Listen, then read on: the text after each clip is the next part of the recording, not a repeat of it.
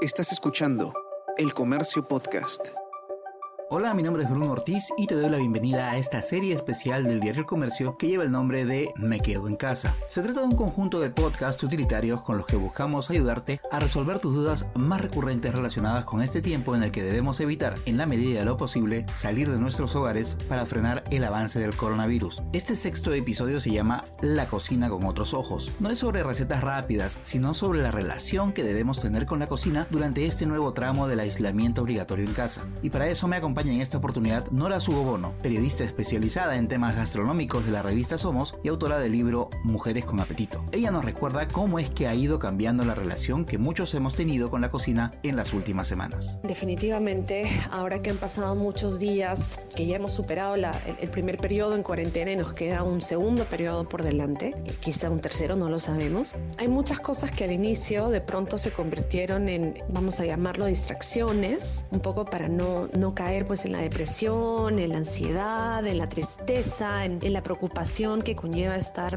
encerrado y privado de, hacer tus labores, de tu rutina, de ver a tus amigos, a tu familia y demás, ¿no? Entonces, ¿qué, ¿qué, empezamos a hacer? Pues a compartir recetas, vamos a hornear lo que nunca horneábamos, vamos a cocinar lo que no cocinábamos, vamos a distraernos un poco en la cocina, ¿no? Incluso empezamos a comer por ansiedad, hasta por aburrimiento, diría yo, algunas personas, pero todo eso de alguna forma ya, quedó atrás. Lo que viene ahora es un reto grandísimo. Y el reto al que se refieren ahora es el que le da el nombre a este episodio, mirar con otros ojos nuestra cocina. La cocina ya no es este escape, sino un espacio que debemos mantener en armonía, debemos nutrirnos, debemos, debemos sentirnos bien, debemos tener las suficientes herramientas para armar un menú que sea económico, que tenga pocos ingredientes, que nos permita recursearnos con lo que hay. Creo que el periodo que se viene es difícil, pero pienso que no todo está perdido y pienso que la cocina, la comida, el, el hornear, batir, picar, freír y demás, toda esa serie de actividades aún nos pueden dar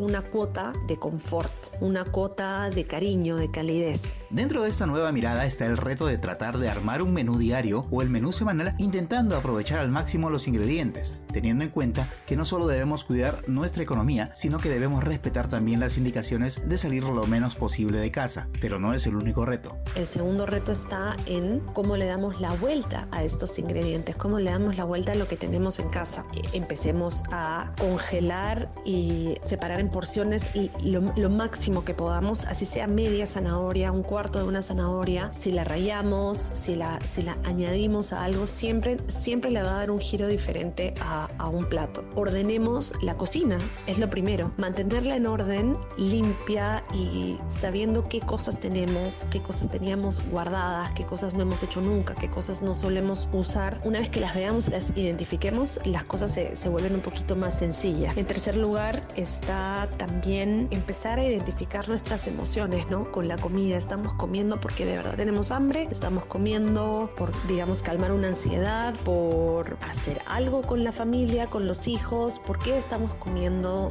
de verdad? Intentemos mantener el ambiente lo más saludable posible, digamos, en todo aspecto y la cocina ahí juega un rol primordial, ¿no? Entonces, hay que intentar que la cocina nos ayude a mantener un ambiente en la casa. La clave está en organizarnos. Por ejemplo, saber cómo conservar los productos para que nos duren más. Si no hay espacio en la congeladora, basta con saber que no deberíamos guardar frutas y verduras juntas porque las frutas maduran mucho más rápido. Eso puede hacer que las verduras también lo hagan, ¿no? Hay algunas verduras que no deberíamos congelar por el contenido de agua. Entonces, si las tenemos y las vamos a consumir en ese momento, intentemos sacarles el máximo provecho, así sea almuerzo, cena y almuerzo del día siguiente, ¿no? Retomar y rebuscar viejos recetarios también es un recurso más que más allá de distraernos, nos hace sentir cerca a gente que quizá ya no esté cerca a nosotros. Entonces, hornear ese pastel que hacía la abuela, preparar el arroz con leche de tu mamá, hacerle, hacer, hacer partícipes a los niños de la cocina a través de la repostería es un, es un gran recurso. Así pasen los días, sean, sean cuales fueran las circunstancias, ¿no?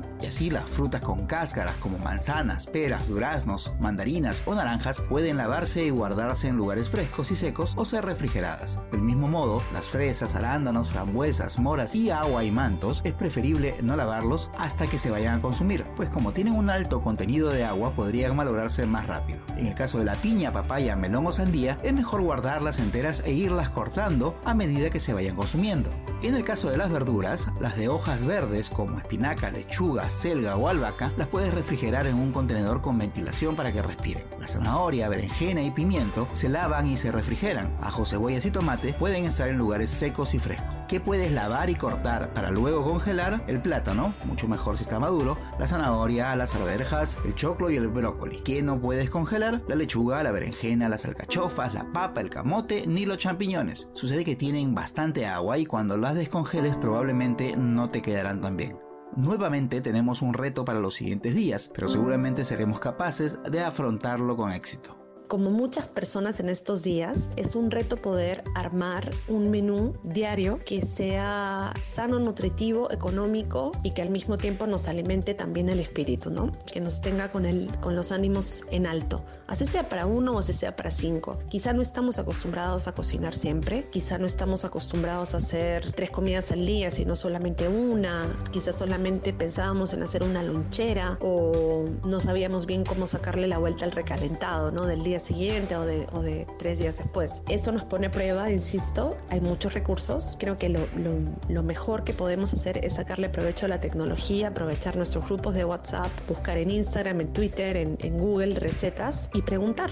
Al final, la cocina es práctica y estos días, si algo tenemos, algunos, es tiempo para, para ponerlo en práctica. Entonces debemos hacer caso a las recomendaciones que ha compartido con nosotros Nora. Y si quieres tener más tips, visita la cuenta del diario El Comercio en Instagram. Es arroba el comercio todo junto y en la zona de historias destacadas ahí podrás ubicar una que se llama Somos en tu casa. Ahí Nora te va a dar muchos más consejos. Hasta aquí hemos llegado con La cocina con otros ojos, el sexto episodio de la serie Me quedo en casa, un conjunto de podcasts producidos por el comercio para atender las dudas más recurrentes relacionadas con este tiempo en el que debemos evitar salir de nuestros hogares para así ayudar a frenar el avance del coronavirus. Mi nombre es Bruno Ortiz y nos escuchamos pronto. Esto fue Me Quedo en Casa.